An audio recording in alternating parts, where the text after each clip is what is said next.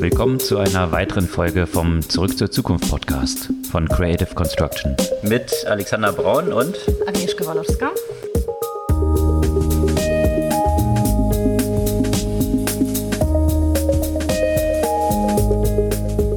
Was gab es Neues letzte Woche?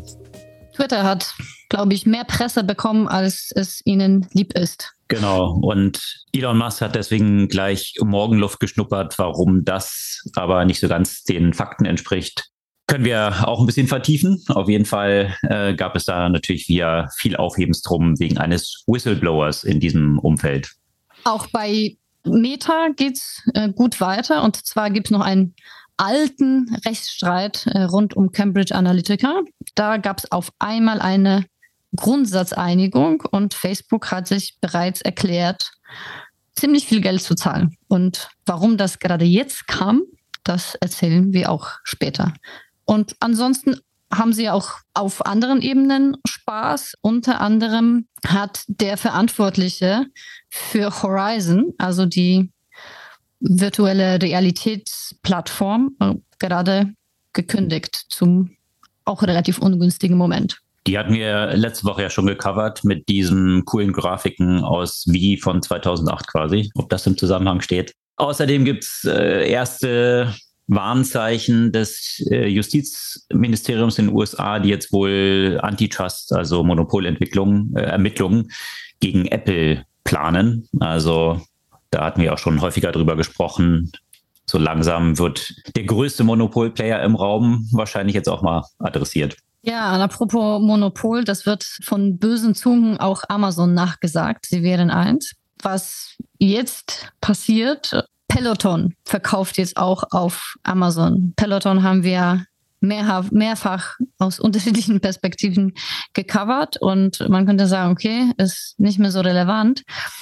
Aber das zeigt eine gewisse Trendwende so insgesamt bei den ganzen Direct-to-Consumer Brands, die sich so in der letzten Zeit entwickelt haben. Direct-to-Consumer-Brands waren ja ein großer Hype, ein großes Hype-Thema natürlich eben auch wie die von dir erwähnten Peloton, äh, bis sie es dann plötzlich nicht mehr waren. Äh, und äh, so ähnlich ist es natürlich auch in einem anderen Segment und zwar den ganzen E-Scootern, die so in den Städten rumstehen. Und da gab es jetzt Ankündigungen von Entlassungen bei Tier und äh, wir ordnen das so ein bisschen ein, was das eigentlich so im gesamten Segment so auf sich hat. Ja, das heißt, es werden viele Leute äh, vielleicht noch mehr Zeit haben, auf äh, LinkedIn zu posten. Und da muss ich sagen, als ich den AI Bullshit Generator für LinkedIn entdeckt habe, musste ich echt äh, ziemlich lachen, weil das so im Moment äh, auf das Medium perfekt trifft. okay. AI und Bullshit gibt es auch im Kontext der Musikindustrie, wo ein AI-Rapper, also durch AI generierter Rap, äh, einen Major Deal bei Capital Music hatte und der ist jetzt gecancelt worden, dieser Deal, was es damit so auf sich hat. Ja, Musik. Ein wichtiger Aspekt auf YouTube, gleich neben der Desinformation und äh, diversen Videos zu Verschwörungstheorien. Da gab es gerade eine ziemlich interessante Studie in Kooperation mit YouTube, die sich mit Pre-Bunking beschäftigt hat, statt Debunking. Was das an sich hat und inwiefern ist es hilfreich gegen Desinformation, da diskutieren wir auch später dazu. Ansonsten mal wieder Cybersecurity, glaube ich, wird äh, hier nicht wieder verschwinden. Eine große Phishing-Kampagne, die mehr als 130 Unternehmen getroffen hat. Gleichzeitig eigentlich fast mit einer Phishing-Kampagne hier, die Kunden zum Beispiel von DKB und äh, der Sparkasse auch betroffen hat. Ich frage mich, inwiefern sie im Zusammenhang stehen. Ähm, auf jeden Fall ein, ein weiteres äh, großes Thema, vor allem wenn man die Dimensionen betrachtet. Und noch eine Sache so aus der Science-Fiction-Ecke fast. Ein Unternehmen ist jetzt in der Lage, Organe wachsen zu lassen. Und zwar nicht außerhalb der menschlichen Körper, sondern in den Körper der Menschen, die diese Organe benötigen. Steigen wir in die Themen ein. Bevor wir einsteigen, nochmal kurz die Erinnerung. Ihr könnt unseren Podcast gerne abonnieren, einfach folgen klicken oder auch gerne den Podcast an ein paar Freunde schicken, wenn er euch gefallen hat, wen er noch gefallen könnte. Und dann bekommt ihr ihn und eure Freunde dann auch jeden Dienstag pünktlich ganz früh am Morgen in euren Feed. Twitter. Starten wir mit Twitter und Whistleblower. Da gab es Ungemach anscheinend von einem ja, Head of Security, Cyber Security, der Twitter im Bösen verlassen hat und jetzt anscheinend so ein bisschen nachtritt. Und viele Medien haben dann getitelt, dass das irgendwie Wasser auf die Mühlen von Elon Musk Prozess äh, gegen Twitter sei. Der versucht sich Elon Musk ja nach wie vor noch rauszuwinden gegen diese Akquisition, die er ja verkündet hatte. Und da gab es dann auch viele Diskussionen drum. Aber es gibt noch ein paar Dimensionen, bevor wir jetzt in diese Elon Musk-Thematik und äh, was das mit Twitter so auf sich hat, einsteigen, die grundsätzlich auch so Cyber Security und, und so weiter angehen, oder? In diesem Kontext. Ja, vielleicht sollte man am äh, Anfang erwähnen, es geht nicht immer nur um Elon Musk. auch wenn. Würde eher eine andere Meinung haben, aber. Auch wenn eine andere Meinung äh, wäre, ja. Äh, und ich glaube, dass die Probleme, auf die hier hingewiesen wird, sicherlich auch darüber hinausgehen und meines Erachtens auch durchaus ernst zu betrachten. Und ich finde, angesichts dessen, was immer wieder ja auch von Twitter berichtet wurde, auch mit den Problemen, falls du dich erinnert hast, es gab bei Twitter einen Fall von Spionage, vermutlich von Saudi-Arabien durch Mitarbeiter, die dort eingeschleust wurden. Ich muss sagen, die Anschuldigungen, die ergeben durchaus Sinn, wenn man ja betrachtet, was immer bei Twitter passiert ist. Also eine Kernanschuldigung, die meines Erachtens echt ziemlich, ziemlich krass ist, eine ziemliche Security-Lücke darstellt, ist, dass Entwickler und Entwicklerinnen direkt auf dem Twitter Live-Produkt gearbeitet haben und weitestgehend uneingeschränkten Zugang zu den Nutzerdaten haben. Also das heißt, die haben bei der Weiterentwicklung nicht mit Dummy-Daten gearbeitet, sondern es haben einfach enorme Anzahl von Menschen Zugang zu den echten Nutzer, Nutzerdaten. Was natürlich, wenn man betrachtet, dass, sagen wir mal, Spione in Anführungszeichen dort eingeschleust waren und die als Entwickler tätig waren, äh, relativ schnell Zugang zu den Daten hatten. Das ist, das ist sozusagen einer der Themen. Anderes Thema, Twitter hat angeblich auch die Daten der Nutzerinnen und Nutzer nicht gelöscht, nachdem die Konten geschlossen wurden. Dazu gibt es auch weitere Informationen, also zum Beispiel was die Stabilität der gesamten Infrastruktur angeht. Also das heißt, dass die Data Datenzentren äh, permanent in der Gefahr waren, äh, überlastet zu werden und, und offline zu gehen kann sich hier auch sicherlich an die Situation erinnern, wo Twitter tatsächlich äh, eine Zeit lang offline war. Und auch, dass sie zum Teil auch Warnungen von zum Beispiel den amerikanischen Regierung ja auch ignoriert haben, als es Informationen darüber gab, dass potenziell ja eben fremde Mächte sich Zugang verschaffen konnten und insgesamt, dass äh, Twitter bewusst und willentlich Regulierungen misshandelt hat, was eben den Umgang mit Nutzerdaten angeht. Klar, das sind, das sind, das sind ernsthafte Anschuldigungen und ich verstehe, warum Elon Musk da so seine, seine Chance wittert, aber der Claim von Elon Musk, der bezieht sich ja eigentlich auf ein Stück weit auf andere Bereiche. Und auch wenn das, sagen wir mal, auch da auch ein Randthema ist, der sollte da jetzt, glaube ich, nicht zu viel äh, Hoffnung haben. Wobei, wie gesagt, äh, das ist so ein bisschen vielleicht auch Priming und äh, sicherlich tut das dem Unternehmen nicht gut, wenn das so kritisch in der Öffentlichkeit steht und wo man denkt, okay, die haben dann offenbar doch eine ganze Menge Scheiße gebaut. Gut, aber äh, das Interessante daran ist ja eigentlich, dass äh, ich glaube, keiner davon ausgegangen ist, dass Twitter ein gut gemanagtes Unternehmen ist. Das ist so ziemlich äh, jedem bekannt, dass es eine der am schlechten gemanagten Companies ist. Äh, hat ja sogar selber der Gründer gesagt, äh, dass das ein absolut dysfunktionales Board ist und, und so weiter. Also deswegen wollte äh, eigentlich Elon Musk da reingehen und aufräumen, ne? Von daher. Exakt, genau. Das war ja dann genau Elon Musk Claim, dass Twitter eben ein riesiges Spam-Problem hat und viel mehr Spam-Accounts hat und äh, deswegen wollte er die ja kaufen, um dieses Problem zu lösen. Und als dann der Kurs von Twitter fiel und äh, er feststellte, jetzt ist Twitter viel weniger wert, als er eigentlich bereit war zu zahlen, hat er den Spieß so ein bisschen umgedreht und gesagt, oh weia, jetzt ist er überrascht, weil bei Twitter offensichtlich ein Spam-Problem von Spam-Accounts existiert, äh, was größer ist, als Twitter angegeben hat, äh, was im ersten Schritt genau der Grund war, weswegen er es eigentlich kaufen wollte, um dieses Spam-Problem aufzulösen. Mhm. Und äh, jetzt hat er natürlich irgendwie eine, einen Grund gesucht, aus äh, diesem Kauf rauszukommen wo er gesagt hat, er will es kaufen, genau deswegen ähm, hat er das dann halt umgedreht und gesagt, Twitter hätte jetzt hier Misrepresentation begangen, also dass man hier sagt, äh, die Spam-Accounts oder Fake-Accounts auf der Plattform seien unter fünf Prozent.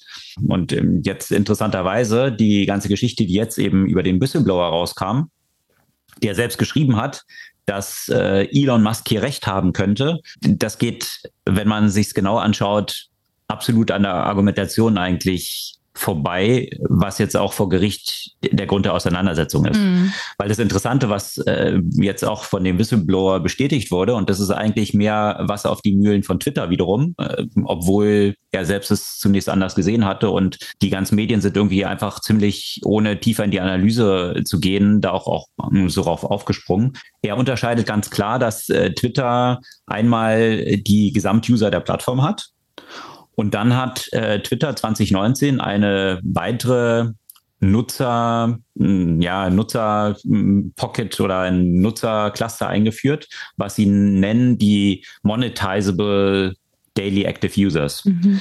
Das bezieht sich auf eine Zahl, die eben reduziert ist zu der Gesamtnutzerzahl, weil sie hier darstellen wollen, äh, welche Nutzer sind denn wahrscheinlich tatsächlich monetarisierbare Nutzer. Und hier hat Twitter, genau, die echten, die äh, tatsächlich welche sind, die vielleicht auch auf Werbung klicken. Also, und äh, hier hat Twitter einen Anreiz, die Zahlen nicht zu hoch zu halten, weil ansonsten die Werbeeffizienz, äh, die sie dann ihren Werbetreibenden eben reporten, äh, ja ziemlich schlecht aussähe. Also ähm, ist diese Anzahl der monetizable Daily Active Users erheblich geringer als die Gesamtnutzer der Plattform. Mhm. So, und alles, was Twitter Richtung SEC, also der Börsenaufsicht, reported hat, was jetzt eben Trump, äh, Trump, äh, Elon Musk oh, versucht oh, anzugreifen. Passt schon, passt schon gut zusammen. Sam Camp, was äh, Elon Musk versucht anzugreifen, ist halt, äh, dass er sagt, naja, äh, Twitter hat ja viel mehr Fake-User auf der Plattform. Das ist aber gar nicht, was Twitter überhaupt reported hat, sondern sie haben reported die monetizable Daily Active Users. Mhm. Äh, also von daher und äh, noch dazu, äh, was jetzt in diesem Bericht auch rauskam, ist, dass Twitter tatsächlich nicht genau weiß, wie viel Fake-User sie auf der Plattform haben, weil das irgendwie schwer zu analysieren mhm. ist. Da hat man dann gleich oder dann ist Elon Musk wieder hingegangen und hat gesagt, aha, das ist natürlich jetzt ein Argument für mich. Sie wissen ja gar nicht, wie viel Fake-User Sie haben. Umgedreht ist es aber eigentlich wiederum genau ein Argument für Twitter, weil wenn Sie genau wüssten, wie viel Fake-User Sie haben, dann könnten Sie diese ja eliminieren. Und äh, da sie es eben nicht genau wissen, wissen sie auch nicht genau, welche Nutzer jetzt Fake-User sind.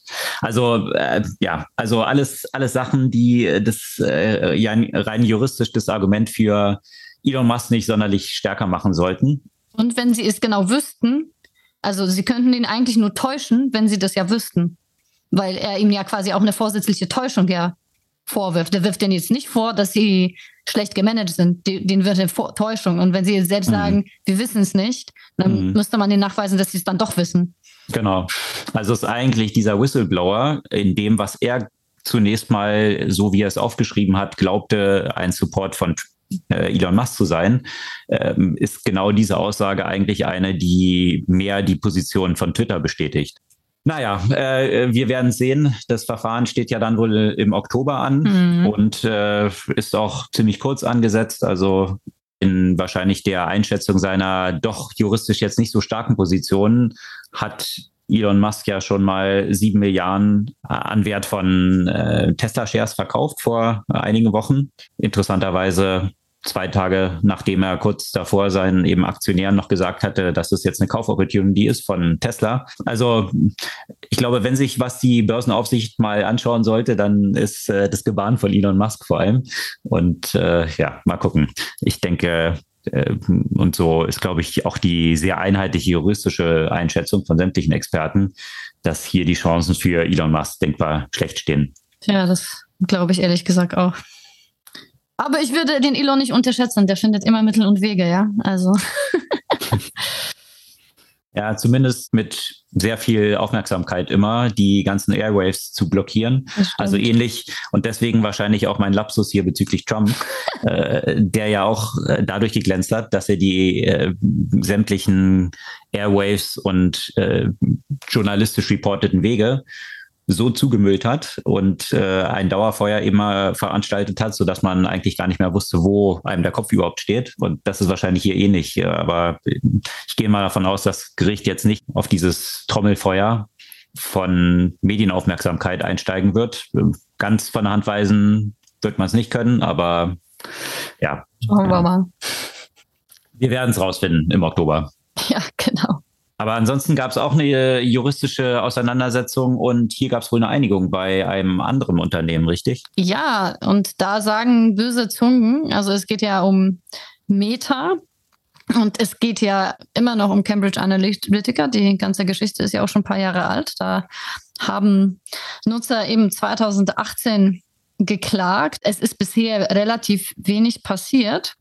Und da sagen die bösen Zungen, das hat was damit zu tun, diese Einigung, dass Mark Zuckerberg und Sheryl Sandberg ähm, Post werden sollten, ne? sodass sie äh, da stundenlang Verhörern sich aussetzen sollten und dass diese Einigung gerade deswegen jetzt kam, weil man das ungerne hätte, dass die beiden Rede und Antwort stehen sollen und nicht lügen dürfen. Hm.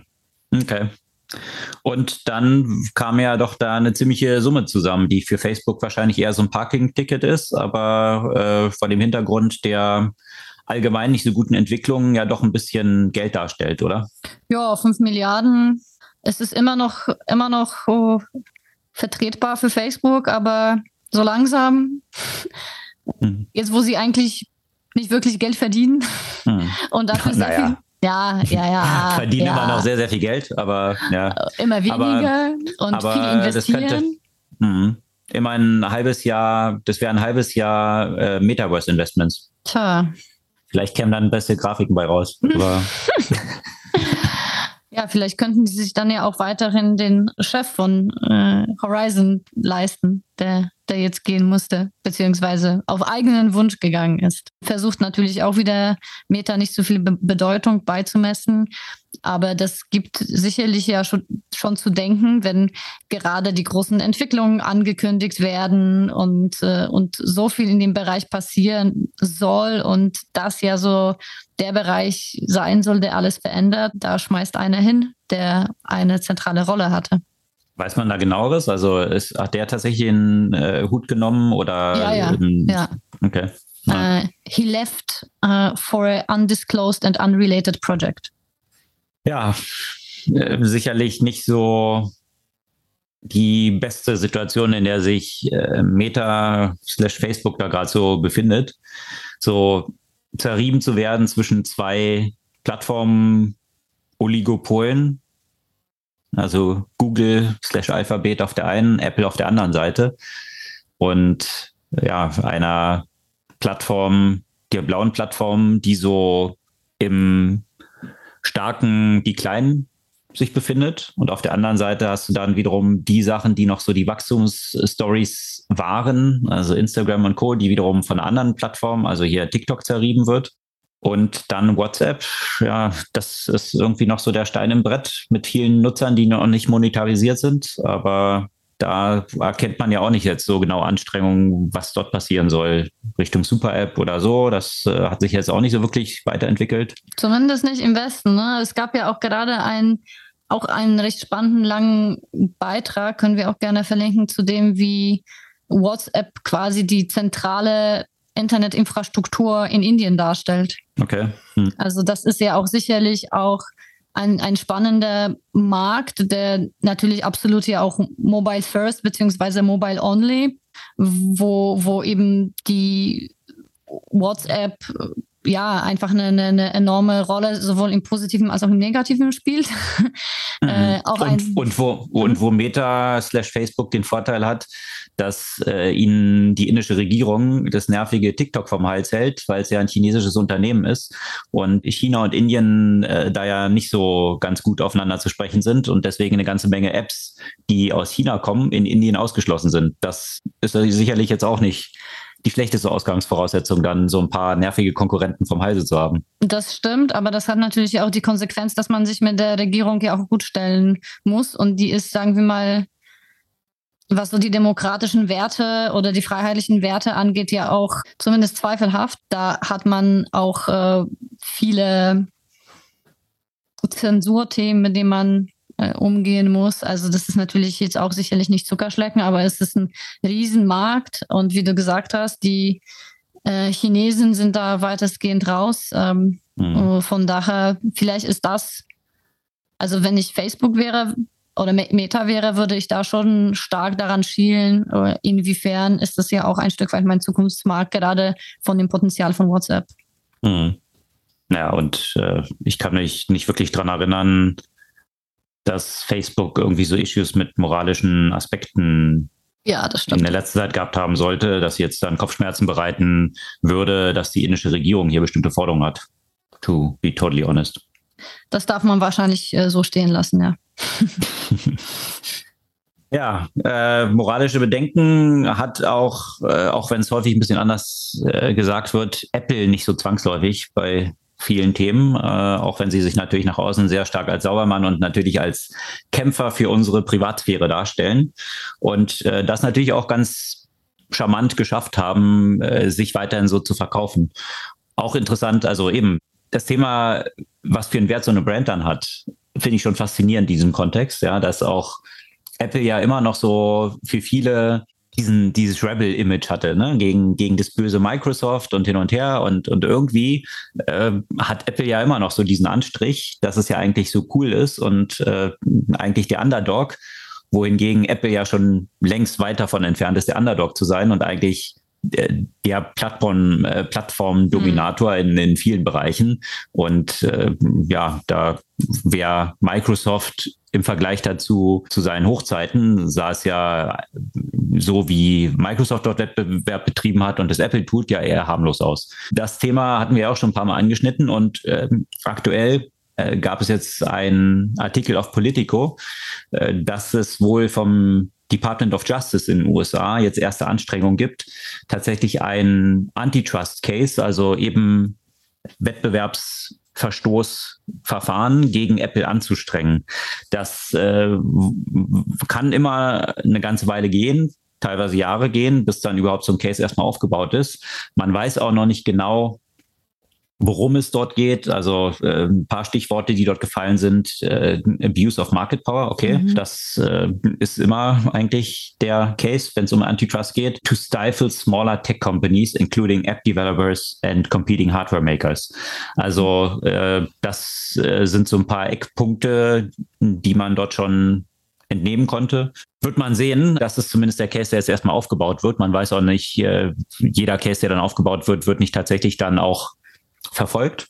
Hm. Wird man sehen. Aber ich denke, die Anhaltspunkte gegen Apple sollten ja schon, wie wir es in verschiedenen vergangenen Podcast-Folgen ziemlich ausgiebig erläutert haben, ja schon sehr stichhaltig sein. Also wenn dort nicht mal äh, ein Antitrust-Verfahren daraus wird, während Antitrust-Verfahren gegen irgendwie äh, Facebook hatten wir gerade Meta, gegen Google und der Parent Company Alphabet oder auch Amazon äh, laufen, ja, dann wüsste ich nicht, welche Company dort eigentlich so so weit unterm Radar geflogen sein sollte äh, und, und noch dringender verdient, wirklich mal von der Wettbewerbskommission mehr Betrachtung zu finden als Apple. Ja, neben Apple kann das sicherlich ja auch das andere A, also Amazon. Ich äh, denke, da haben wir auch ausführlich über diverse Vorsto Vorstöße von Amazon auch in Richtung äh, Gesundheit zum Beispiel auch diskutiert und uns diese Frage gestellt, äh, wo ist das eine dominante Marktstellung? Ich glaube, das ist eine, wirklich auch eine Diskussion, die man, die man fast unendlich führen kann. Hier in diesem Kontext, also an sich hat das jetzt nicht so viel mit Amazon zu tun, aber dann auf der anderen Seite doch. Äh, Peloton. Peloton, auch ein Unternehmen, das wir häufig schon besprochen haben. Äh, erstens, weil wir das so ein bisschen belächelt haben, was das überhaupt für ein Business Model sein soll. Dann ging das ja während der Corona-Zeit komplett durch die Decke, um dann wieder fast zu verschwinden. Das Konzept von Peloton war ja von Anfang an, die Kunden und Kundinnen zu Fans äh, zu machen und sie ausschließlich direkt zu beliefern. Also man konnte Peloton Bikes nur bei Peloton kaufen und nicht in Fitnessmärkten, bei Amazon oder sonst noch woher. Und das ändert sich jetzt. Also Peloton wird jetzt tatsächlich auf Amazon verkauft und das betrifft ja nicht nur Peloton. Also es gibt ja seit einigen Jahren eine große Anzahl von Unternehmen, die sich so als Director-to-Consumer Produkte positioniert haben. Also ganz vorne mit dabei muss man sagen, ist Tesla, die du mhm. natürlich auch nicht in einem Autohaus kaufst, sondern die äh, kaufst du bei Tesla mit der Ein-Mann-PR-Abteilung, die sicherstellt, dass es genug Leute gibt, die auch tatsächlich Fans von Tesla sind. Mhm. Und das hat aber nicht bei allen so gut funktioniert äh, bisher wie bei Tesla. Äh, so zum Beispiel auch Caspar, Ne? Hast du dich ja sicherlich auf den Matratzen-Hype erinnert, wo man sich ja auch gleich gefragt hat, Warum ist das ein Venture Case? ein, ja, und. Ja, und überhaupt, äh, ja, und, und vor allem als ein Businessmodell für den Direktvertrieb, wo genau. du, äh, wo du, äh, wie häufig kaufst du eine Matratze und was sind die Akquisitionskosten, die du pro User hast, ja, und was, was für ein Lifetime Value kannst du dann dort rausziehen aus einem Nutzer, den du erstmal teuer akquirieren musst, ja, mit dem Verkauf einer Matratze. Und du also kannst ihm auch ja nichts abverkaufen, ne? Du kannst ja nicht noch hunderte von sonstigen Produkten, die der Kunde ja auch noch kaufen würde, ne? Naja, Kaspar ist so ein bisschen, hat es ein bisschen ausgebaut in die Richtung, dass sie dir dann auch noch Decken und Kissen und irgendwie lauter so ein Kram dann noch, äh, um mhm. eben so ein Customer Lifetime Value zu erhöhen. Weil ansonsten, äh, vor allem den Wettbewerb, den es in dem Umfeld gab, äh, ein paar Jahre her, wann war das? Vielleicht vor vier, fünf Jahren oder ja, so, wo hier ja. hm. auch in Deutschland jede Woche ein neues Matratzen-Startup lanciert wurde und äh, keine Ahnung, was da für Total äh, Market Sizes dann hochgerechnet wurden und wie man das ganze Modell jetzt super effizient macht und äh, das ein Venture Case ist. Also äh, ich glaube, da kann man auch die Podcast-Folgen von damals, ich glaube, da haben wir den auch schon aufgenommen, ein paar Mal so dieses Matratzenzeug betrachtet mhm. und uns ein bisschen verwirrt am Kopf gekratzt, äh, was genau jetzt das mega coole Thema dahinter sein sollte. Komischerweise war es das dann auch nicht. Ich meine, ist immer einfach im Nachhinein zu sagen, äh, ich wusste es besser, mit jeder neuen Sache, die gestartet wird, ist die mhm. Wahrscheinlichkeit höher, dass sie fällt, als dass sie ein Erfolg wird. Also von daher ist es natürlich auch eine einfache Position einzunehmen.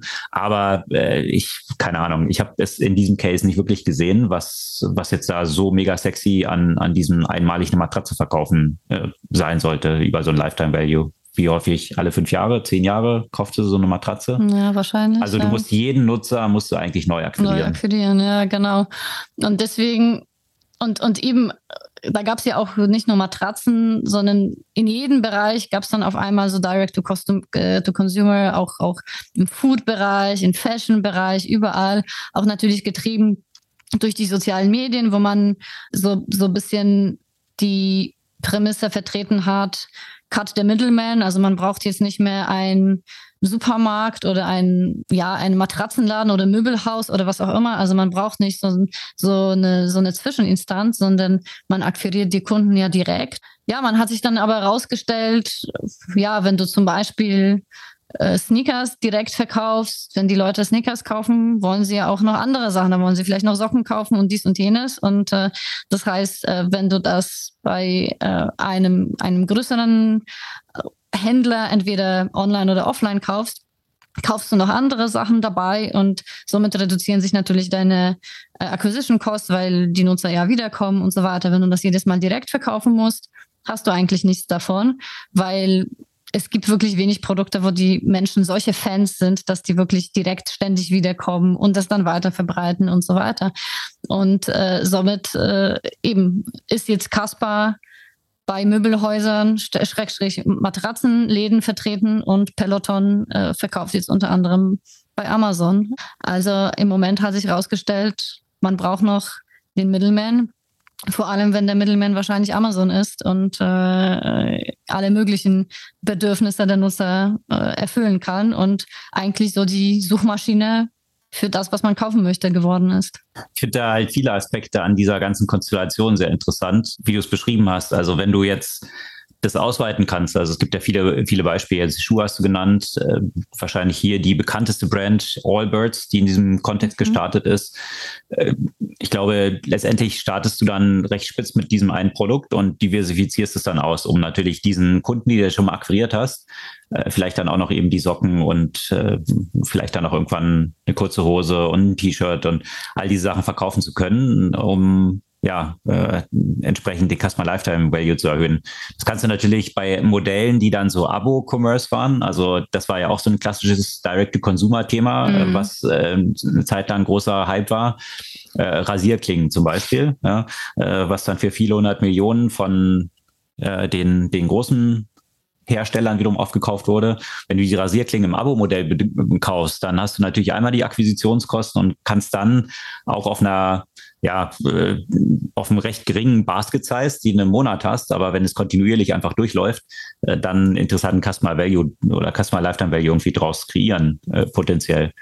Aber dieser Hype ging ja noch viel weiter. Der ging ja wirklich dann von Direct to Consumer, du äh, schneidest einfach jetzt hier die Händler raus, hin zu Dropshipping, wo du mhm. eigentlich, das war ja auch vor ein paar Jahren dann totaler Hype, ja, wo du eigentlich dann gar nichts mehr machst. Du stellst nicht mal die Produkte her, du gehst eigentlich auf Alibaba, suchst dir irgendwelche billigen China-Produkte aus und schmeißt die in deine eigene Website äh, und dann verkaufst du die dort. Und dann die Ordern, die reingehen, leitest du einfach nur weiter an den Shop in China, die hat es dann verschickt und äh, das sollte dann auch das Riesenthema werden. Da gab es ja dann Player wie Wish.com, die zeitlang total gehypt waren und jetzt auch komplett gecrashed sind. Also zwischenzeitlich war äh, das Unternehmen mit vielen Milliarden bewertet bis dann die Leute rausgefunden haben, hm, also der Service, wenn du dann so ein Produkt bekommst, was von irgendjemand ausgeliefert wurde und äh, in der Regel dann doch häufiger auch mal wirklich Schrott war, dann was macht man damit? Ja, kann man es dann zurückschicken?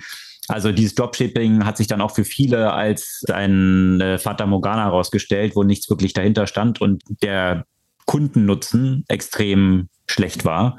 Weswegen eben Wish zum Beispiel jetzt wieder verschwunden ist und die einzigen Leute, glaube ich, die an Dropshipping Geld verdienen, sind die ganzen Influencer, die äh, Dropshipping-Seminare auf YouTube verkaufen, äh, um einen zu zeigen, wie man Dropshipping erfolgreich aufbaut. Ich glaube, die einzigen, die damit Geld verdienen, sind tatsächlich die, die die Seminare dafür verkaufen. Und wie man damit Passive Income, ne? Auch, also.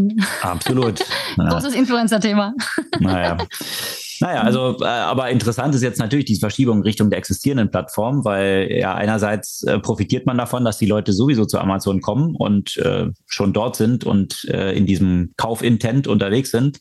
Andererseits ist man dann natürlich auch abhängig von dieser Plattform Absolut, und äh, ja. die Kunden gehören dann Amazon und äh, die E-Mails, die dann rausgeschickt werden, an diese Kunden. Die cross-promoten dann natürlich Produkte von vielleicht deinen Wettbewerbern auch. Mhm. Also du äh, bist nicht wirklich Owner der Kundenbeziehung, was genau wiederum das Problem ist. Also äh, kannst vielleicht die Customer Acquisition Costs reduzieren, aber Amazon wird dich dann dort auch immer stärker squeezen, wie viel, ähm, wie viel sie selbst dann an diesen Sales dann nochmal verdienen und mhm. ja, was sie den Kunden dann noch alles verkaufen, was in Konkurrenz vielleicht zu dir steht.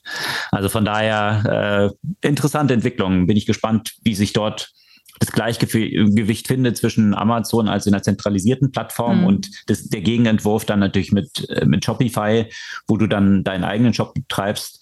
Vor allem in dem Kontext, den wir gerade haben, wo viele von diesen Business jetzt ja gerade auch irgendwie hops gehen, mhm. äh, die Werbekosten dann tendenziell eher runtergehen. Mhm. Also vielleicht das gerade jetzt in diesem Umfeld wiederum ein guter Zeitpunkt durchaus sein könnte, vielleicht ein D2C-Business zu gründen, weil man jetzt günstiger an Kunden rankommt und äh, der Hype verflogen ist und deswegen nicht so viele Leute in diesen Markt drängen, weil er nicht mit Venture Capital zugeschüttet wird. Mhm. Also gerade so ein antizyklisches Thema könnte jetzt vielleicht gerade ganz gut passen, um darauf ein erfolgreiches, erfolgreiches Business aufzubauen.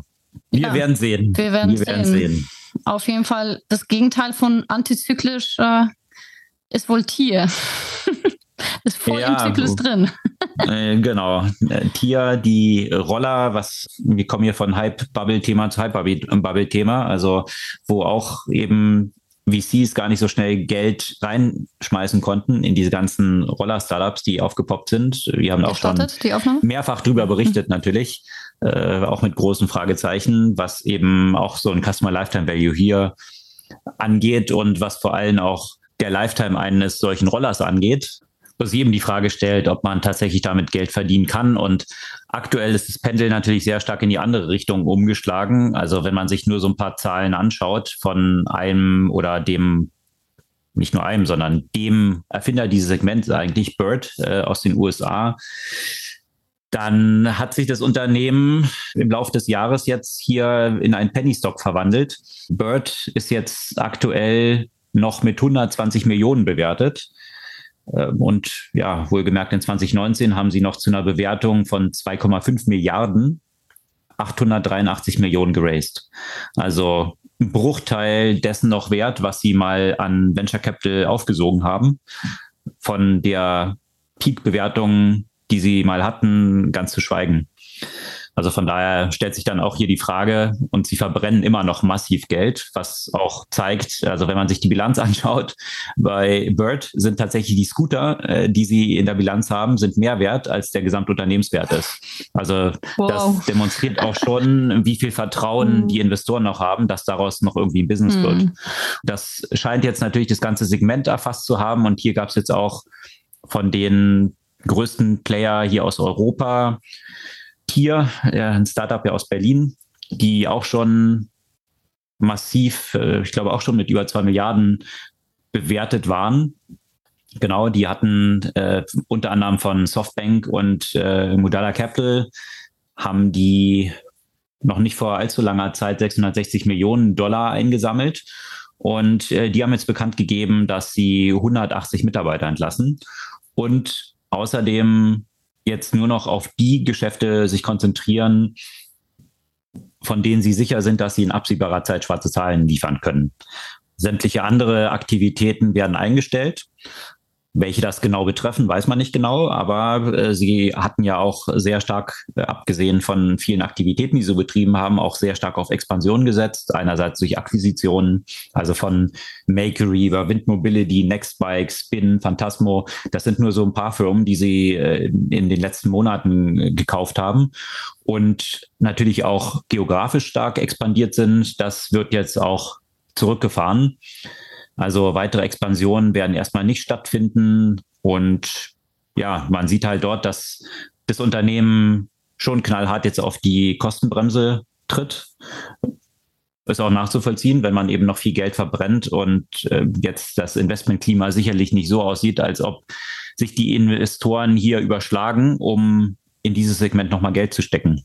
Also von daher äh, geht es natürlich jetzt drastisch darum, den Runway zu verlängern um nicht eben mit diesen Kosten voll gegen die Wand zu fahren, wie es jetzt eben bei Bird der Fall zu sein scheint. Ja. Tja. Und trotzdem, ne, also trotz, trotz dieser ganzen Hypes hast du dann trotzdem das Gefühl bei vielen VCs, es will dann einfach wieder der nächste Hype gesucht. Klar. Ja. Also. Das ist äh, definitiv ein sehr hypegetriebenes Geschäft, was man auch in gewisser Weise auch verstehen kann, weil wenn man das Ding dann weiter verhökern kann, weil es genug Leute gibt, die jetzt gerade auf diesem Hype auch fahren, dann muss man ja nur diesen Bewertungszug ein Stück weit nach oben mitnehmen und dann die eigenen Shares loswerden und kann damit sehr gut Geld verdienen. Ne?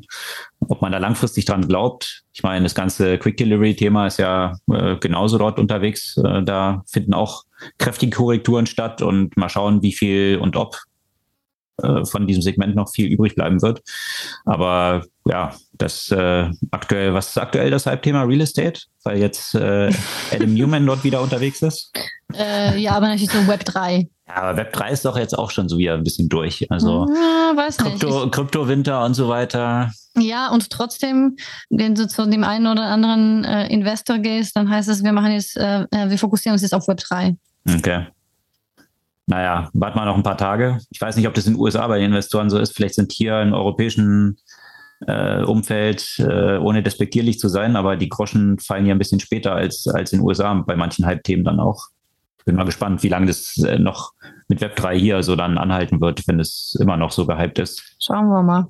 Schauen wir mal. Da geben natürlich die USA auch immer so ein bisschen die Marschrichtung vor als äh, eben entsprechender großer VC-Markt und Hype-Themen prägendes Land. Das äh, kann man wohl so sagen, ja. Hype-Themen werden aber auch auf anderen Plattformen so getrieben, äh, was vielleicht eine Überleitung ist zu LinkedIn. Äh, LinkedIn, was ja ein super Exit hatte. Da haben Investoren sehr viel Geld mit verdient, äh, über 20 Milliarden, eine der größten Akquisitionen, die Microsoft so getätigt hat. Und ich finde, Microsoft hat es ja auch ganz gut hinbekommen, das Ding so parallel weiterlaufen zu lassen, ohne jetzt zu sehr eigentlich den, den Leuten, ich weiß nicht, wie viele Leute, die auf LinkedIn unterwegs sind, tatsächlich wissen, dass es Microsoft gehört. Also von daher hat man es, glaube ich, ganz gut, dieses Momentum ohne äh, das Problem zu haben, was man bei Skype so hatte. Jetzt stülpen wir da Microsoft drauf und alle müssen jetzt einen Microsoft-Account mhm. haben, was äh, viel mhm. davon gekillt hat.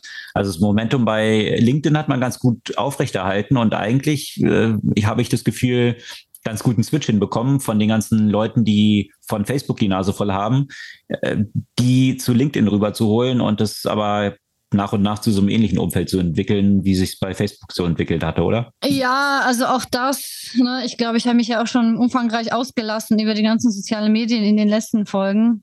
LinkedIn, das, also ich meine, wenn man da durch den Feed scrollt, da hast du ja ein Humble Brag äh, nach dem Motivationsspruch äh, der äh, auf die Tränendrüsen drückende Geschichte äh, nach dem anderen. Alle sind humbled and fortunate. Ja, und alles sind so und alle überwinden so viele Schwierigkeiten in ihrem Leben und müssen alle anderen daran teilhaben lassen und weil sie doch klar die anderen supporten wollen, die noch nicht so weit es geschafft haben wie sie und jetzt äh, giving back to society und Community Auch und das, ja. Und wenn man dann. Dass man es in, in, die zweite Kindergartenstufe geschafft hat. Und äh. wenn man dann Schwierigkeit hat, mit dem Quatsch ja selbst äh, zu kommen, dann kann man äh, nämlich den Viral Post Generator äh, nutzen. Das, äh, da kann man einfach nur reinschreiben, was man denn heute gemacht hat und dann ein Inspirational Quote und dann den Cringe-Level auswählen, von niedrig bis hoch. Und dann kommt so ein äh, Post und ich finde es lustig, weil ich frage mich, wird hier mitgehört. Ich habe das gerade live eingegeben und zwar habe ich Walk Up als die, die wahnsinnige Aktivität, die ich gemacht habe und dann habe ich It's a Marathon, not a Sprint äh, eingegeben und dann äh, kam dieser Text bei raus. Just launched a new podcast. Today I finally woke up. I recorded myself mm. doing it and edited six hours of it. You now you can hear me wake up today over and over again. That's your dream, isn't it? Let me know what you thought of the first episode down below in the comment section. I will personally engage with each of you and sub comment a generic inspirational quote, such as It's a marathon, not a sprint. I hope I'd inspired you. Das ist ja ziemlich spot on. Also, ja. zwar nicht die erste Podcast-Folge, aber ja, nicht, nicht schlecht. Ja. ja. allerdings. Deswegen dachte ich so, wie kam das denn mit dem Podcast, ja? Also. Ja, keine Ahnung, wie viel, aus wie vielen Topics der so random aussucht, sozusagen. Keine Ahnung. also man, also ich bin ja quasi schon, war schon fast versucht, irgendwie sowas zu kopieren und einfach zu posten, um zu gucken, was passiert, ja. Aber wie viel Likes du bekommst. Wie viel Like ich und Shares ich bekomme und Comments und äh, ja, also so viel, so viel dazu. Ja, aber mit automatisch generierten Inhalten, die spielen auf Basis von AI natürlich immer in mehr Bereichen eine Rolle. Und zwar so weit eine Rolle und so weit professionalisiert mittlerweile schon eine Rolle, dass ein AI-Rapper, also ein ja, virtueller Rapper, der äh, einerseits eine virtuelle Figur ist, die es auf TikTok gibt, auf TikTok auf dieser Basis wohlgemerkt schon 10 Millionen Follower erreicht hat, ein Record-Deal ziemlich umfangreich von Capital Records, äh, Capital Music Group bekommen hat, also einer der großen Record-Labels. Und da ist auch das Album jetzt rausgekommen. Und äh, vielleicht muss man nochmal zum Kontext sagen, wie das eigentlich so funktioniert. Also wenn man so zurückdenkt, so virtuelle Bands gab es ja auch schon, wenn man so an Gorillas denkt, ja, so virtuelle Charaktere, die auch Bühnenshows gemacht haben. Da sind dann Hologramme aufgetreten, was ja auch schon ganz cool war. De facto dort hinter saßen aber zwei Musiker, die hauptsächlich das getrieben haben. Der Treiber hinter Blur, der der Band Blur ist da maßgeblich ja dran beteiligt und dem de facto waren dann eben die Charaktere virtuell, aber die Musik ja real und von realen Menschen kreiert. Das ist jetzt hier bei diesem AI-basierten Rapper nicht der Fall. Hier ist es so, dass die Musik tatsächlich generiert wird, in dem ein breites Spektrum von Rapmusik quasi dort einfließt in diese AI und dann analysiert wird, äh, welche mhm. Sachen sind besonders erfolgreich und dann hier bestimmte Passagen daraus neu generiert werden. Also ob das jetzt Rhythmen sind, ob das bestimmte hm, Arten von Text sind. Also das wird tatsächlich durch die AI generiert und äh, dann aber wiederum von einer menschlichen Stimme, die dann diesen Rap Song, der dort von der AI generiert wurde, wiederum aufnimmt. Also von daher ist es schon so eine bisschen eine Mischung aus realen Charakteren und äh, diesem virtuellen. Die Musik aber wohlgemerkt dahinter ist äh, durch, durch eine AI generiert. Mhm. Das ist wahrscheinlich auch so eine frühe Iteration, weil früher oder später kann man natürlich auch dieses ganze Voice-Thema dann auch noch so gut abbilden, dass es auch nicht mehr einen Menschen braucht, der das, äh, diesen AI-generierten Text oder die AI-generierte Musik dann nachher aufnimmt. Mm. Aber da gab es jetzt ein Zerwürfnis und zwar hat Capital Records dann bekannt gegeben, dass sie diesen Label-Contract jetzt stornieren. Der Hintergrund äh, ist, es hat wohl mh, hm, ja für viel Aufregung gesorgt. Äh, das Thema wie nennt man es in Deutschland? Appropriation, Anma Aneignung, ja, kulturelle, kulturelle Aneignung, Aneignung die wir äh, hier natürlich im Rahmen von Winnetou letzte Woche auch äh, in Deutschland mit großen Wellen hatten, scheint auch hier eine Rolle gespielt zu haben. Äh, überraschenderweise ist ja äh, Rapmusik äh, sehr stark in der, in der schwarzen Community natürlich äh, verankert. Und äh, jetzt stellt sich hier natürlich auch die Frage, ja, eine AI, die es dann generiert, ist es dann wiederum kulturelle Aneignung, was natürlich auch die Frage aufwirft, welche Hautfarbe hat denn die AI eigentlich? Und ist es dann kulturelle Aneignung oder ist es eine Anmaßung, dann davon auszugehen, dass es eine Aneignung ist, weil man ja gar nicht weiß, hat die AI irgendeine Hautfarbe und äh, spielt es überhaupt eine Rolle? Anyway, das hat eben auf jeden Fall für viele Metakonflikte gesorgt, würde ich es mal nennen. Und da ist jetzt Capital entsprechend von diesem Vertrag zurückgetreten, weil es doch ein bisschen zu kontrovers erschien, das jetzt weiter zu vertreiben. Also bei aller natürlich Vorsicht, die bei solchen Themen also geboten ist, äh, ist es heutzutage irgendwie doch äh, schwierig, keine Aufregung zu verursachen, wenn man irgendwas macht. Das finde ich jetzt aber ziemlich aufregend, dass du das im Kontext von diesem Thema sagst. ja. ja, also ich glaube, aus, aus der Nummer nee. kommt man halt nicht raus. Ich glaube, da halt äh, die, die richtige Balance zu finden, ist sicherlich schwierig. schwierig. Ich glaube, ja. ähm, äh, in vielerlei Hinsicht ist es aber auch ein bisschen übers Ziel hinausgeschossen, wo ich, wo ich dann sagen muss, wo, wo ich es eigentlich wiederum dann auch Appropriation finde, dass dann vielleicht irgendwie Leute laut schreien, die gar nicht in diesem kulturellen Kontext mhm. verortet sind und sich dann dafür stellvertretend beleidigt fühlen. Ähm, Lassen ja. wir lieber das Thema. Anyway, weites, äh, weites Feld. Äh, aber ich, was ich interessant daran finde, ist sicherlich diese ganze AI-Thematik und was das auch für die Zukunft der mhm. Musikindustrie bedeutet, weil das, was wir jetzt hier dran sehen, ist sicherlich eine, eine frühe Iteration von dem, was immer wichtiger werden wird. Also es gibt auch äh, solche K-Pop-Bands äh, in Korea, die ja in der Regel sowieso zusammengecastet sind, die jetzt auch schon äh, aus einer Mischung von den menschlichen Charakteren und AI äh, existieren.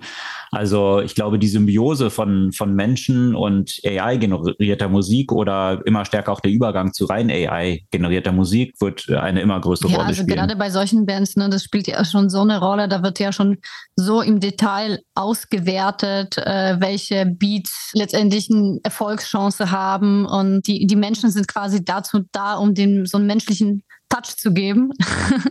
Aber äh, der Prozess erfolgt ja schon jetzt sehr stark algorithmisch. Interessanterweise ja, ja auch schon äh, in, in so einer Iteration äh, Hey Ja von Outcast, also Outcast Rapper, die ja dann einen für Rap sehr ungewöhnlichen Song gemacht haben. Hey Ja kennt wahrscheinlich jeder, der tatsächlich auf vielen diesen Aspekten, auf, auf einer Analyse von vielen mhm. Musikstücken, welche Aspekte dafür dann einen Impact haben könnten auf die virale Verbreitung auch und auf den wirtschaftlichen Erfolg was dann ja auch voll zugetroffen hat. Also ein Song, der jetzt nicht wirklich einem Genre so eins zu eins mhm. zuzuordnen ist, sehr ungewöhnlich äh, gewesen ist und dann ein riesiger Chartstürmer wurde. Ja, Stichwort virale Verbreitung. Viral verbreiten sich dann natürlich einerseits äh, gerne mal diverse Musikstücke, aber auch Desinformation hat auch ein großes Potenzial, sich viral zu verbreiten. Und die ist ja auch häufig Genauso wie du das äh, äh, bei der Musik ja auch äh, beschrieben hast, auch da werden bestimmte Mechanismen ja letztendlich analysiert, identifiziert von der Perspektive dessen, was auf die menschliche Psyche besonders gut äh, sich auswirkt und ankommt. Äh, also die Viralität und diese Wirkung auf die Menschen ist ja häufig nicht ein Produkt des Zufalls, äh, sondern einer sorgfältigen Planung. Jetzt die Bekämpfung von solchen desinformativen und manipulativen Inhalten ist ein großes Thema im Kontext von vielen sozialen Medien, gerade bei YouTube, äh, wo natürlich der Videocontent eine besondere Rolle äh, spielt und auch besonders emotional sich auswirkt im Vergleich zu, sagen wir mal, reinen Textinhalten. Und man hat ja auch schon lange mit Debunking gearbeitet. Es wurden ja überall Faktchecker eingeschaltet. Man hat versucht, ja, sagen wir mal, postfaktum die Personen darüber zu informieren, dass zum Beispiel Fakten in den Videos, die sie gesehen haben, einfach schlichtweg falsch sind. Also dass also Kommentare automatisch auf Facebook oder Twitter dazu erschienen, genau. ob, äh, ob es sich tatsächlich um Fakten dort handelt oder eben verzerrte Realitäten dort dargestellt sind. Und das Problem dabei ist aber, dass das eigentlich die Leute überhaupt nicht interessiert, ob das Fakten sind, weil die Videos gehen ja gar nicht auf die Fakten, sondern die gehen halt auf Emotionen und dann kannst du halt sehr wenig, äh, nachdem die Menschen diese Fakten gesehen haben, diese alternative Fakten, mit den echten Fakten kommen und versuchen sie davon zu überzeugen, dass das, was sie gesehen haben, nicht richtig war. Mhm. Deswegen wurde jetzt gerade eine große Studie gerade abgeschlossen in Zusammenarbeit unter anderem mit YouTube, wo man statt dieses Debunking auf Pre-Bunking gesetzt hat, also auf eine Art mhm. Impfung gegen Desinformation. Vielleicht sollte ich das Wort Impfung lieber nicht verwenden, weil äh, äh, das ja auch wieder so ein auch Alternative Facts sind. ja, genau. So ein gefährliches Wort ist. Da will man uns jetzt auch sogar noch mit Inhalten impfen. Wo kommen wir dahin? Auf jeden Fall äh, hat man die solche kleinen 90-sekundigen Videos aufgenommen, die sich auch gar nicht auf bestimmte politische Inhalte oder sowas bezogen haben, sondern mit Ausschnitten, sagen wir mal, aus der Popkultur so bestimmte Mechanismen einfach nur dargestellt hat, wie so bestimmte Arten von Manipulationen funktionieren. Und danach haben erst äh, die Leute eben ja bestimmte manipulative Inhalte gesehen und zwar aus unterschiedlichen Richtungen. Und es hat sich gezeigt, dass doch stärker sich die Menschen auseinandergesetzt haben mit den Inhalten und stärker diese Inhalte, die sie gesehen haben, in Frage gestellt haben. Auch wenn es sich nur um einen Unterschied von etwa fünf Prozent hält. Ne? Also fünf Prozent mehr Leute haben sich, wenn sie eben diese Inhalte vorher gesehen haben, kritisch äh, zu diesen manipulativen Inhalten geäußert oder kritisch damit auseinandergesetzt. Ähm, und äh, trotzdem wird das, sagen wir mal, als Erfolg gewertet, weil es ja offenbar schon mehr äh, erfolgversprechend ist als bei dem Debunking. Von daher bin ich mal gespannt. Also die Zielgruppe war durchaus signifikant. Das waren ja 30.000 Menschen, mhm. äh, die an dem Test teilgenommen haben.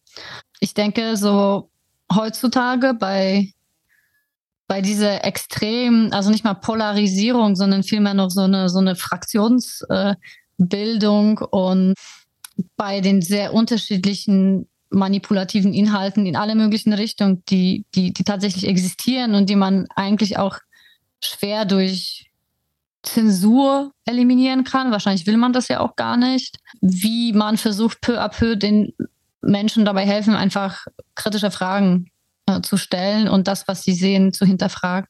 Ja, äh, sicherlich braucht es dort Lösungen, wo man ja auch versucht, also was man ja auch versucht hat, ist überhaupt diesen Viralprozess dann auch ja. zu unterbrechen. Ne? Jetzt mal um, unabhängig von den analysierten Fakten oder Pre-Bunking und Debunking, sondern überhaupt wie die Verbreitung, dass eben Retweets so einfach funktionieren und auch ungelesen. Also da hat man ja auch schon versucht, dann an den Mechanismen so zu drehen, äh, die ja, das vielleicht ein bisschen ausbremsen könnten. Ne? Aber ja, man kann aber mit der Technologie nur so viel machen, äh, wo der Mensch ja immer sozusagen noch der gefährlichste Faktor da drin ist.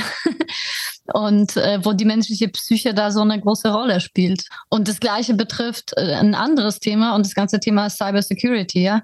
Da kann man so viel tatsächlich technologisch für Sicherheit sorgen und die Menschen finden trotzdem den Weg. Äh, die ganzen, äh, das Ganze zu unterbinden. Natürlich nicht aus bösem Willen, sondern einfach A, weil man sich vielleicht damit nicht ständig auseinandersetzt, weil die Menschen äh, multitasken und deswegen auf irgendwelche Sachen klicken, ohne das ganz genau betrachtet zu haben, weil sie nicht sensibilisiert sind, weil ja, weil es ja auch nicht in Anführungszeichen deren äh, Job ist und das wahrscheinlich auch nicht gesund wäre, wenn die Leute nur sitzen würden und äh, überall Gefahren wittern. Aber so kam es auch mal wieder zu einer sehr signifikanten äh, Phishing-Attacke, die eine Reihe von Services und, und 10.000 Menschen äh, betroffen haben die ja mittlerweile einfach so viel besser gemacht wurden, ja. Also die aktuelle äh, wurde Octopus genicknamed und hat unter anderem Twilio, DoorDash und äh, eben über also 130 andere Firmen und zu gleicher Zeit, aber offenbar nicht als Teil von dem Octopus äh, wurden auch Kunden von Sparkassen hier in Deutschland und von der DKB auch mit äh, Phishing-Attacken adressiert. Lustigerweise habe ich tatsächlich auch äh, zwar sehr, sehr gute, sehr gut gemachte so Phishing-SMS äh, bekommen. Ich bin halt nicht Kundin, weder bei der Sparkasse noch bei der DKB. Und deswegen war es mir sofort klar, Freundchen, Freundchen, das äh, ist ja nichts bei mir. Aber bei Leuten, die dort Kunden sind und dann so eine, so eine Message bekommen, also hier so sehr geehrter Kunde, Ihr Konto und Ihre Karte wurden gesperrt, Freischaltcode, äh, überprüfen Sie Ihre Kontodaten auf und dann halt einen Link zum Beispiel. Äh, und hier Ihre S-Push-Stand wurde gesperrt. Tippen, tippen Sie hier, um die Sperre aufzuheben. Mhm. Ja, also das ist, da kann man schon darauf einfallen. Und das Gleiche hast du natürlich, äh, ich glaube, das Thema hatten wir ja auch schon mal, wenn du zum Beispiel neuer Mitarbeiterin, neuer Mitarbeiterin bist und klickst auf einmal Tausende von neuen Tools, neue Personen, neue Prozesse und äh, da bist du häufig ja auch, äh, sagen wir mal, von dem ganzen Onboarding-Prozess zum Beispiel so überfordert, dass du ja auch mal auf irgendetwas klickst worauf du hättest nicht klicken sollen und gibst da deine Weil du ja auch noch nicht weißt, was in diesem Kontext jetzt ein normaler Prozess ist, Exakt. an den du schon gewohnt bist. Oder eben, ja, alle Prozesse sind eigentlich erstmal neu, wenn du neu anfängst genau. als Mitarbeiter und Mitarbeiterin. Was natürlich, ja, große Risiken und Einfallstore dann ermöglicht. So und wenn dann ja auch noch Leute in, sagen wir mal, Unternehmenskulturen sind, in dem es eine Gefahr ist, zuzugeben, dass man einen Fehler begangen ist, begangen hat, statt sofort Bescheid zu geben und sagen, hey, ich bin hier auf irgendwas, habe auf irgendwas geklickt. Ich glaube, das, das war ein, ein, ein Phishing, ein, ein Hacking-Versuch und das sofort halt sperren lassen und beheben zu lassen, äh, geht es vielen Leuten so, dass sie denken, oh Gott, hoffentlich fällt es keinem auf. Mhm. Und, äh, und das ist dann natürlich ein super Einfallstor für, äh, äh für, für potenzielle, ja, äh, bösartige Akteure. Ja, auch ein Thema, was uns auf absehbare Zeit weiter begleiten wird. Und was uns hoffentlich auch weiter begleitet wird auf absehbare Zeit, sind ja auch die Entwicklung im medizinischen Bereich, die im Gegensatz zu vielen von den Entwicklungen, die wir äh, über die wir so hier gesprochen haben, äh, eine durchaus spannende und äh, positive Richtung aufzeigen. Und zwar eine, ein neues Unternehmen versucht, den Menschen, also die Organe in den Menschen wachsen zu lassen. Es geht hier vor allem um die Leber. Die Leber hat ja schon ziemlich gute Möglichkeiten, sich selbst zu heilen und auch quasi nachzuwachsen. Sowohl bei den Tieren als auch bei den Menschen. Natürlich bei bestimmten Krankheiten. Äh, also zum Beispiel, vielleicht ein gutes, gutes Beispiel dafür, äh, bei Menschen, die Alkoholiker waren. Ähm, die Leber ist häufig auch schon in sehr fortgeschrittenen äh, Stadium, hm, naja, angeschlagen. Sie kann sich aber trotzdem nach vielen Jahren Abstinenz und guter Behandlung ja auch äh, selbst heilen wird, wenn der äh, Fortschritt der Zerstörung noch nicht so weit ist. Mhm. Und diese Sel auf diese selbstheilende Fähigkeiten sozusagen der Leber setzen eben auch die Forscher. Und die haben festgestellt, dass man gesunde Leberzellen den Menschen, deren oder erstmal den Tieren, ja, fangen wir da an, äh, reinspritzen kann. Und dann wird von dem Körper so eine quasi Mini-Leber entwickelt, die für diese Fehlfunktion der echten Leber kompensieren kann.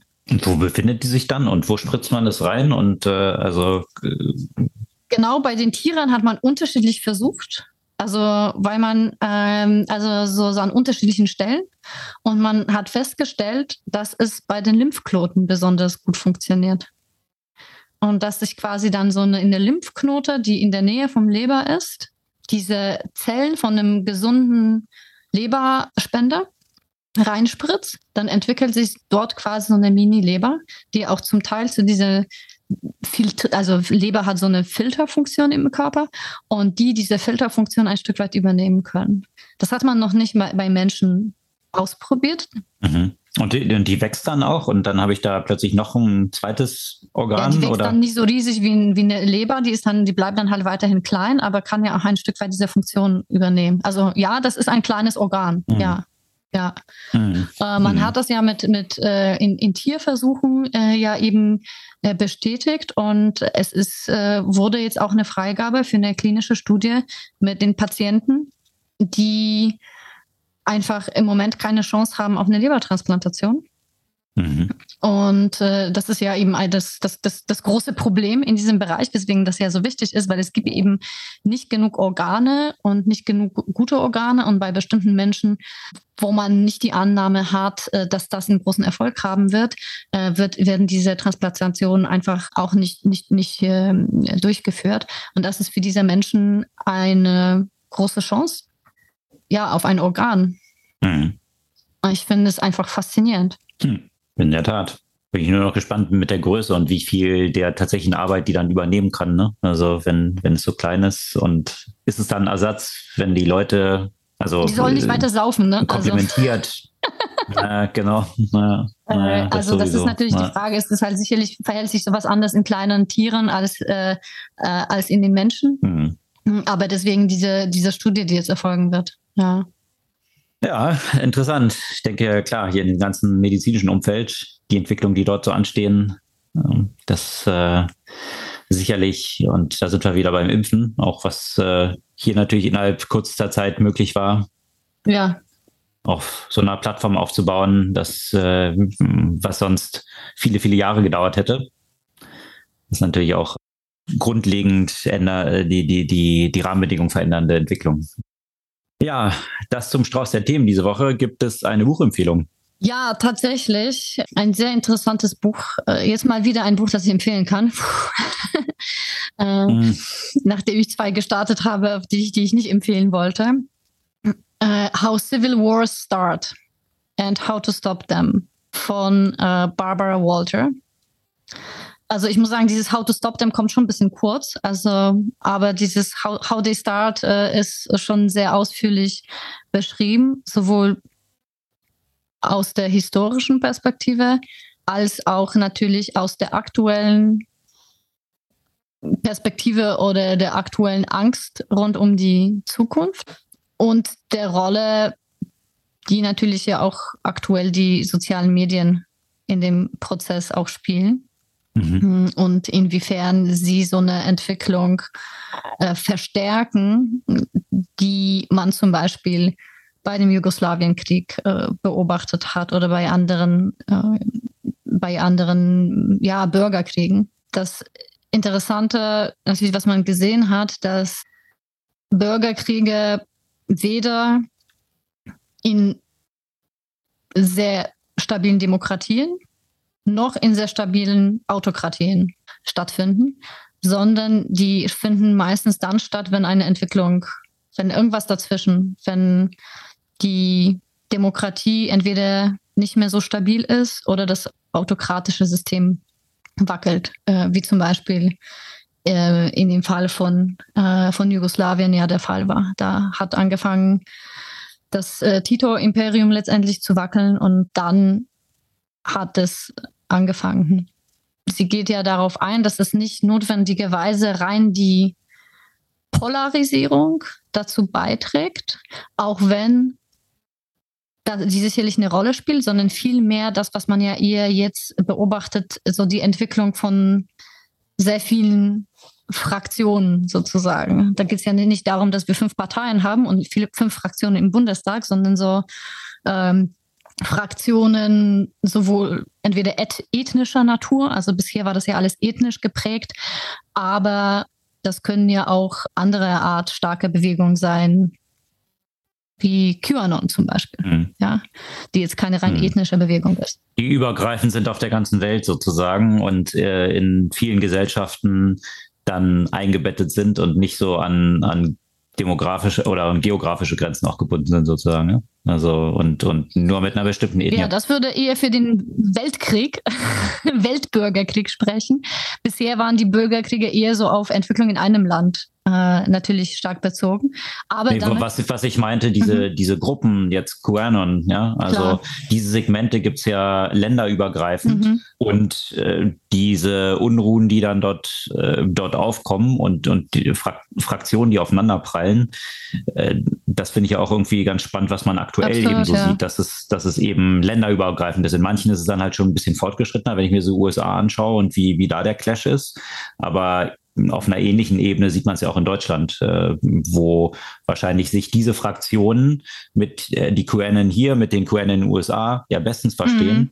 was dann äh, ja eben, und das war eigentlich nicht so stark an den Ländergrenzen gebunden ist, ja, also vielleicht eben auch zum globalen Thema dann auch werden kann. Das stimmt, ja.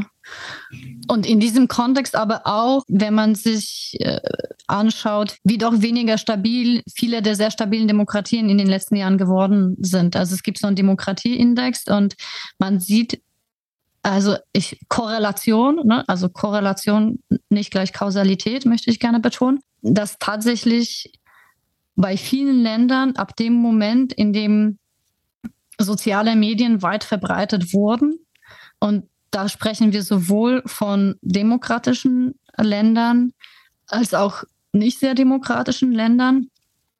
Tatsächlich diese Bürgerkriegsgefahr oder diese, diese Gefahr für, diese, für dieses Zwischendemokratiegebilde immer höher geworden ist.